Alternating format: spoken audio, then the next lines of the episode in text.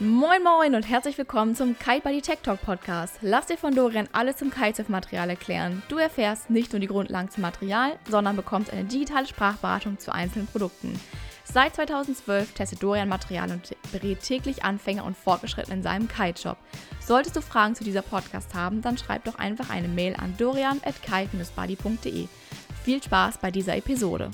Herzlich willkommen und schön, dass du mit dabei bist. Ich freue mich so sehr darüber, dass wir jetzt gleich ein Interview machen werden und zwar mit dem Geschäftsführer von Duoton, Till Eberle. Wir sprechen nämlich darüber, wie er mit seinem Team zusammen aus dem Unternehmen North Kiteboarding Duoton gemacht hat. Wie viele Mitarbeiter ihn bei dieser Entscheidung ja, äh, in Stich gelassen haben und das Unternehmen verlassen haben und was die Hauptgründe dafür gewesen sind, dass er den Namen geändert hat und wie das ganz natürlich funktioniert hat. Falls du sehen möchtest, wie das Ganze vor Ort ausgesehen hat, diese Podcast-Episode gibt es ebenfalls als Video auf meinem YouTube-Kanal. Ich wünsche dir viel Spaß beim Zuhören.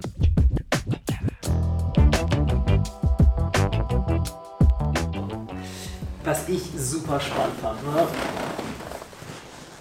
ihr habt ein, und ihr habt, ihr habt die Marke North Kiteboarding ne? und äh, damals äh, gehabt mit dem Namen werden so viele Werte äh, verbunden und da, da, damit seid ihr ja wirklich groß geworden. Mhm. Und irgendwann musstet ihr euch dazu entscheiden, den Namen äh, gegen einen anderen durchzutauschen. Und das ist äh, betriebswirtschaftlich gesehen so, dass das das größte Risiko ist, wenn man überhaupt als Unternehmer eingehen kann. Und darüber würde ich ganz gerne heute mit dir sprechen wollen. Mhm. Ähm, kannst du mir mal kurz erzählen, wie, die, äh, wie es entstanden ist, dass ihr als Board, Boards and More mhm. den Namen North Kiteboarding überhaupt benutzt habt. Ähm, also die, die Marke North gehört ja nicht uns oder hat uns nie gehört. Ja? Also ja. North Sales ist, äh, kommt aus Amerika, hat ihren Hintergrund in Segeln, mhm. kennt man vielleicht von den großen America Cups Booten. Mhm und die Boards Moor hat, ich weiß nicht, oder hatte, wohl aus heutiger Sicht, ja. ähm, über 25 Jahre ähm, die Lizenz an North Windsurfing. Also das, das, das ging bis in die 80er zurück. Ja. ja. Und in, in 2000, also noch bevor ich auch angefangen habe, ähm, hat man dann eben überlegt, das Kite-Projekt zu machen. Und North Sales Windsurfing war damals eben eine, eine der Top 2 Segelmarken neben Neil Pride. Mhm. Und dann hat man eben überlegt, dass es ja eigentlich den ganzen Marktstart deutlich beschleunigen würde, wenn man das eben unter statt North Sales unter North Kiteboarding macht. Und ganz am Anfang hat ähm, die, die erste Generation North Kites hat auch North Kites slash North Sales geheißen. Also da war, mhm. also da stand eigentlich North Sales drauf und hinten stand dann North Kite droben. Ja. War auch noch mit dem klassischen Windsurf oder Segelboot-Logo versehen mit diesem NS, das in so einem Kreis drin ist, ja. Und ich habe dann 2001 angefangen und dann haben wir schon gemerkt, Mensch, Kiten wäre groß. Ähm, zu dem damaligen Zeitpunkt gab es auch so ein bisschen Berührungsängste zwischen Windsurfen und Kitesurfen. Zu der Zeit warst du aber noch nicht Geschäftsführer, da warst du Produktmanager. Da war ich Produktmanager, genau. Also ich habe da, da, also Norris war gerade sechs Monate auf dem Markt und dann wurde ich immer eingestellt, um diese Marke Norris Kiteboarding zu entwickeln.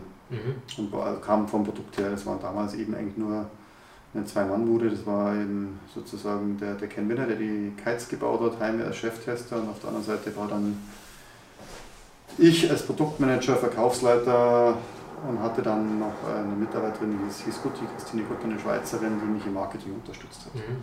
Also waren damals also im Office 2 sozusagen plus ein Designer und so ging das los. Ähm, zurückführend, ja, dann haben wir eben gesagt, ja, wir möchten ein eigenes Logo machen, weil eben North Sales fanden wir, Kiter wollen eine eigene Identität haben und ein Kite ist halt kein Segel und mhm. haben dann eben äh, auch mit der Übereinstimmung von North Sales den Vorschlag gemacht, dass wir ein neues Logo machen wollen und da eben das Ganze North Kiteboarding nennen. Genau. Ähm, so, und dann seid ihr, habt ihr ja richtig viel im Bereich Kiteboard-Entwicklung, Kite-Entwicklung gemacht und ihr seid über die Jahre zum Marktführer gewachsen. Mhm. So, und äh, ihr musstet dann ja, äh, denn der Name gehört ja nicht euch, das bedeutet, ihr musstet ja pro Artikel irgendwie was bezahlen. Ja, genau. So, okay. Ähm, und irgendwann kam dann ja der Punkt, dass ihr gesagt habt, dass ihr das nicht mehr weitermachen wollt oder nicht mehr machen, weitermachen Ja, ganz, ganz so ist es nicht. Äh, Im Grunde, das ist auch ein bisschen wir hatten ja den Lizenzvertrag und ähm, es gab vor zwei Jahren eben die Situation, dass die Boardzone verkauft werden sollte. Mhm. Und in diesem Zusammenhang gab es zwischen den Lizenzgebern North Sales mhm. und der Boards Uneinigkeit, wie man den Lizenzvertrag auslegt. Mhm. Okay. Und dann hatte man eben sozusagen die Wahl, dass man ähm, also Noah Sales hat damals eben gesagt, wenn ihr verkaufen wollt, könnt ihr nur an uns verkaufen. Ja. Und das zum dementsprechend vielleicht okay, dann war's nicht geringeren Preis. Ja, okay. Und wir haben gesagt, naja, das sehen wir unter Umständen auch anders. Ja. Und haben gesagt, wir könnten uns auch vorstellen, eben ähm, eine neue Marke zu starten. Ja. Und das heißt also, wir hatten schon die Wahl, es war eine bewusste Entscheidung, aber man muss natürlich sagen, unter normalen Umständen wären wir nie in diese Entscheidung reingegangen. Ja? Also ja. wenn uns die Marke selber gehört hätte, hätte es nie einen Grund gegeben, also von Skype zu wechseln. Ja. Aber nachdem man, sage ich mal, so da, also sag ich mal, einen Konflikt gab, wie man den, den Lizenzvertrag auslegt und welche Freiheiten der ja. uns äh, mal, zugesteht, haben wir dann eben be beschlossen, als Reaktion auf die ganze Situation, dass wir ähm, das Risiko auf uns nehmen und eine neue Marke versuchen zu kreieren. Mhm. Was waren so die, die ersten Sorgen, die du hattest dazu? Ich meine, im, im Nachhinein ist ja das Coole, man kann ja einfach sagen, äh, ich kann es aus meinem Shop heraus bestätigen und auch das, was ich äh, am Spot sehe, dass ihr den Namen gewechselt habt und man eigentlich hätte davon ausgehen müssen, dass ihr Kunden verliert und äh, ihr habt eine neue Identität, äh, vielleicht sogar einen Vertrauensverlust und genau das Gegenteil ist ja eingetroffen. also ich meine, muss ich auf Holz klopfen. ja, ich meine, das, nein, das, Grund, das, das, das, das, sind die ganzen Überlegungen, ja, logisch. Ja. Also wenn, wenn, wenn du darüber nachdenkst, man muss dazu sagen, wir haben natürlich es war schon immer so ein bisschen ein Dorn im Auge, dass die größte Marke nicht unsere eigene Marke ist. Ja? ja. Dadurch habe ich vor vielen Jahren schon mal an so einem Konzept gebastelt, wie man sowas machen könnte. Also das, sonst hätte man es gar nicht so schnell gemacht. Ja. Haben es aber dann nie umgesetzt, weil einfach das Risiko deutlich zu hoch war. Ja. Äh, in der speziellen Situation war es dann eben so, dass es diesen beiden Wege gegeben hat. Ja. Und dann haben wir eben das alles nochmal abgewägt und haben lange darüber nachgedacht und kamen eben zum Schluss, dass A, Kiten ist eine Nischensportart, also wir reden von einer sehr kleinen Zielgruppe, das heißt, mhm. wir haben gedacht, naja, wir können schon über unsere eigenen Kommunikationskanäle, plus Magazine, plus so weiter und so weiter, in einer relativ kurzen Zeitraum alle in Kenntnis setzen. Mhm. B, haben wir dann gesagt, naja, also irgendwie müssen die Leute doch kapieren, ähm, wenn du heiratest, ich weiß jetzt nicht, ob du den Namen deiner Frau annimmst. Mhm, doch, das will ich tatsächlich. Das bist, ist bist du ja immer noch derselbe Typ, ja? Also deswegen änderst du ja. dich ja nicht komplett. Ja, ja, Vielleicht natürlich. ein bisschen. Also natürlich nach der klassischen Marketinglehre ist das alles Wahnsinn, was wir da gemacht haben. Ja? Das, ja. das ist schon ja, richtig. Genau. Aber wir haben so ein bisschen in unser Vertriebsnetzwerk, in unser Können im Marketing und auch mhm. in unsere Qualität des Produkts vertraut und auch unseren Kunden, weil es das, das, das Schwierige an dem Move ist ja, dass für den Kunden an sich da kein Added Value drin ist. Ja. Aus Kundensicht gewinnt der nichts dabei. Ja.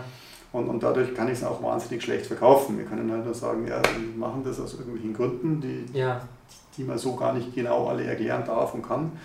Ähm, aber ich, also ich, äh, ich bin ja, ich habe total viele Bücher gelesen über verschiedene mhm. Unternehmen und sowas, Red Bull Story, die, über die Dassler-Brüder. Ja. Ich finde das super spannend. Und das war was, als ich das mitbekommen habe, ich gedacht, ey, verdammt, das hast du noch nie irgendwo mitbekommen, dass jemand sowas gemacht hat. Also ich kenne nicht so einen Fall. Äh, es, es, gibt, es gibt schon so Beispiele, Ryder Twix oder wo ja.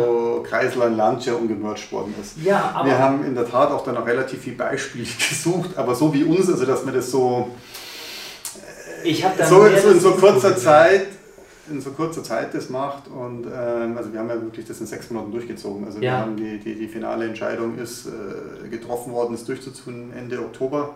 Mhm. Oder nee, Mitte November, Entschuldigung, Mitte November und dann, ja, und dann äh, im Juni haben wir dann unseren Vertrieben die neue Marke vorgestellt. Ja. Inklusive Produkten und allem drum und dran. Ja, ja. Ähm, ja, du, das war eine Markteinschätzung, das war ein Gefühl, das war mehr ein Bauchgefühl also als wie eine reine rationale Thematik. Wir haben natürlich auch mit dementsprechenden Rückgängen und allem Möglichen ge geplant. Ja. Mhm. Ähm, toi, toi, toi, am Ende muss man sagen, lief die Sache erstaunlich gut.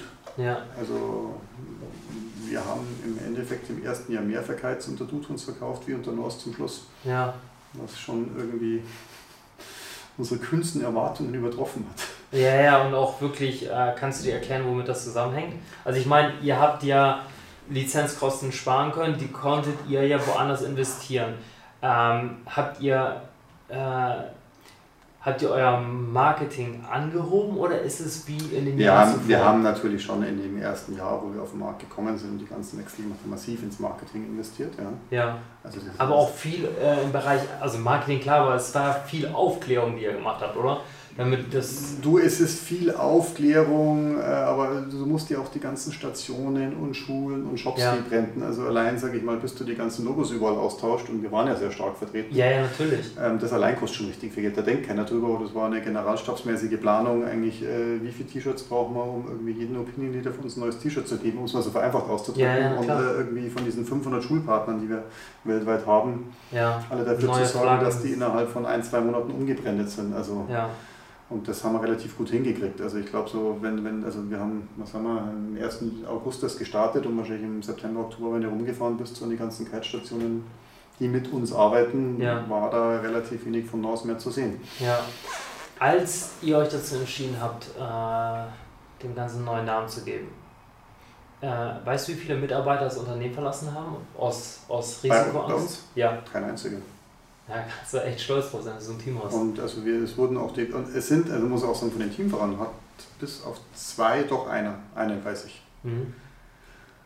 Ähm, brauchen wir jetzt keinen Namen nennen, aber ein Teamfahrer hat uns verlassen, ja. den wollten wir auch nicht um jeden Preis, aber auch die, die Teamfahrer haben eigentlich alle eine Loyalität gezeigt. Ja. Es also, also, also, also und nicht nur die erste Garde wie Ayrton Cosolini oder Aaron Hadlow natürlich, äh, wo wir auch mit den Jungs gesprochen haben. Und, ja. äh, also wir haben das denen auch allen erklärt, also das war jetzt keine Mogelpackung, wir haben dann ja. allen Teamfahrern rechtzeitig hingegangen, Jungs, das haben wir vor, das wollen wir machen. Ja. Wir geben euch einen 2-3-Jahres-Vertrag, die Sicherheit geben wir euch, aber ihr müsst auch ein NDA unterschreiben, ja. weil wir wollten nicht, dass das Ganze zu früh rauskommt, um ja. eben auch eine Abwertung der alten Marke zu vermeiden ja. ähm, und den Markt nicht zu beschädigen. Und ähm, die haben eigentlich alle mitgezogen. Und also auf die Frage, warum das so gut läuft, also es gibt, glaube ich, schon eine Thematik. Ja? Ich meine, Kiten ist ein kleiner Sport. Und ähm, wir haben natürlich bei Duton schon auch in der ganzen Markenpositionierung uns, wir uns relativ lange Gedanken gemacht. Also Duton ist nicht gleich Norse. Also wir haben da ein paar emotionale Werte verändert, klar auf der rationellen Seite, Qualität und Performance und Innovation, das sind ja fast, wahrscheinlich kannst du fast jede Kitenmarke, Kitemarke im Premium-Bereich nehmen, die wird dieselben rationellen Werte bringen. Aber auf der emotionalen Seite ähm, haben wir schon relativ lange nach, drüber nachgegrübelt, wie wir, also wenn wir jetzt ein, Whiteboard haben, eine perfekte Marke hinstellen, unserer Meinung nach. Ja. Wo auch und so eine ein bisschen Defizite hatte, was wir nie so ganz in den Griff gekriegt haben. Und das hat relativ gut gefruchtet. Und der Effekt, dass da was Neues kommt und da so eine Dynamik entstanden ist, das war, glaube ich, für viele Leute auch sehr anziehend. Mhm. Also speziell in Südeuropa. Also die ja. Jungs, die sind komplett steil gegangen. Ja. Ja, ist cool. Ich glaube, du hast ja vorhin mal gesagt, dass du mal das ein oder andere Video vor ein, zwei Jahren von mir gesehen hast. Und ich glaube, ich weiß, welches Video das ist. Und da sage ich nämlich, dass die große Chance bei euch besteht, dass ihr ein neues Blatt Papier habt und das ganze Team Fehler, die man zuvor vielleicht gemacht hat und Sachen, die man vorher nicht machen konnte, jetzt einfach realisieren konnte. Ja. Mit Sicherheit. Also du hast ein paar so Sachen natürlich gewiss, ein paar so Komponenten umstellen können. Ja. ja. Und das ist das, was ich auch mit Markenimage meinte, mit emotionalen Werten ähm und, und was Neues ist auch immer spannend. Ja, es gibt ja zwei Sachen. Es gibt ja die eine Theorie, die, die sagt, ja, du brauchst ein T-Shirt kaum verändern. Also jeder möchte sein Lacoste-T-Shirt haben mit demselben mhm. Lacoste-Zeichen und mhm. maximal eine neue Farbe. Es gibt aber dann schon auch, auch Marken, die komplett steil gehen, ja. weil es etwas Neues, wo jeder drüber spricht. Ja. Und es gibt ja verschiedene Zielgruppen. Ja. Es gibt mal die Early Adober, für die war das natürlich ein gefundenes Fressen, sich da zu committen. Ja. Wir haben auch festgestellt, dass interessanterweise einige Leute von anderen Marken zu uns gekommen sind, die, ja. Äh, ich möchte jetzt da keine Namen nennen, von welchen Marken die kamen, aber wir waren ganz überrascht, die dann meinten, so, ja, Dutton ist richtig cool und der ist ja Exen, also ja, die Nos fanden sie nicht gut. Ja. Also, okay, gut, also verstehe ich jetzt zwar nicht so ganz, aber. Ja, kann ich auch bestätigen, ja. Also, das, das ist so ein Effekt, den wir hatten. Dann gab es so eine zweite Gruppe, die dann, also die Fast Follower, die haben eigentlich auch noch sehr gut funktioniert. Mhm. Und ähm, dann wird es natürlich schwierig. Dann ist so, so, diese Leute, die halt nicht so tief informiert sind. Und wahrscheinlich, also wenn die Leute, die hier zuschauen, die können sich das gar nicht vorstellen, aber es gibt halt Kunden, die lesen kein Magazin, die schauen sich kein Forum an, die sind ja. einfach mal so reine Hobbykiter, die ja. irgendwie alle zwei, drei Jahre mal ein Kite kaufen und vom Turnen, also den Sport nicht, sag ich mal, in der Kommunikation leben. Ja? ja. Und das ist natürlich unsere größte Sorge gewesen. Wie kommen wir an die ran? Wie leben wir die? Das ist auch immer noch das Restrisiko, das wir haben, muss man ganz klar sagen. Und ähm, da gab es, das ist so dann die, die, die, Gruppe Nummer drei, wo ich auch bis heute noch nicht genau weiß, wie wir die erreichen sollen. Ich glaube, das ist einfach der Zahn der Zeit. Also je mehr Duton schon mehr draußen sind, mehr Leute am Strand darüber reden, desto eher kriegen das mit. Und Nummer vier, dann gab es die Unentschlossenen. Ja? Also Leute, die meinten, ja, also ich war mit Norse ganz happy, ich mag die Marke, ich kann das ja auch völlig verstehen. Ja? Ähm, aber da gibt es Duton, nee, ich gehe jetzt nicht gleich mit, ich will erstmal schauen, was Norse macht. Und Norse hat ja, sage ich mal, ja schon auch im Vorfeld dann da relativ kommuniziert, ja. dass äh, die große Segelwelt mit Carbon-Paradies und was auch immer, ja. Ja. dass sie da halt sehr viel Technologie reinbringen werden in den Sport. Mhm. Und da gab es dann relativ viele Kunden, die, denke ich, da halt auch mal abgewartet, abgewartet haben, wenn sie vor allem jetzt keinen direkten Kaufgrund hatten. Ja. Wie schaut jetzt das, sag ich mal, das neue NORS aus oder beziehungsweise das alte neue NORS? Ja. Wie schaut ein Duton aus? Und das ist, äh, genau. Finde ich nämlich, also das habe ich auch gesagt, das finde ich auch super schwer, weil äh, ich komme aus einem Volvo-Haus. Also meine Eltern fahren ja. Volvo und ich finde Volvo mhm. total schick und äh, finde das ein tolles Auto. Und ich glaube, Volvo wurde irgendwie an irgendeinen Asiaten verkauft. Das habe ich gar nicht mitbekommen, mhm. weil ich ja gar nicht so tief drin stecke. Und ich glaube, das ist tatsächlich nochmal so, das sind die letzten Prozent, die super schwer sind zu erreichen, weil die Richtig. nicht so in der äh. Szene drin stecken. Und mhm. die, die sagen, ja, meine, mein, mein Schwager hat immer von Norskreis erzählt vor fünf Jahren hat er schon von Hauskreisen mhm. erzählt und dann würde er sagen, okay, ich fange jetzt auch mit Kalten an, ich kaufe mir einen Hauskreis. Ja. Also, ja. Ja, das ist sicherlich, also, die, also sagen wir mal, es gibt diese zwei Gruppen. Das eine ist die Unentschiedenen, die sich jetzt vielleicht entscheiden werden zwischen den beiden Marken. Ja. Keine Ahnung, äh, wird sich zeigen, ja. Ob sie zu uns kommen oder zu Norsk oder bei Norsk bleiben. Ja. Und dann gibt es eben ja die, die, die vierte Gruppe, die einfach nicht informiert sind und das Ganze, sage ich mal, einfach Spaß am Sport haben, aber das ganze Thema nicht so im Detail interessiert. Ja, aber Till, 100% Marktanteil wäre ja auch langweilig, oder?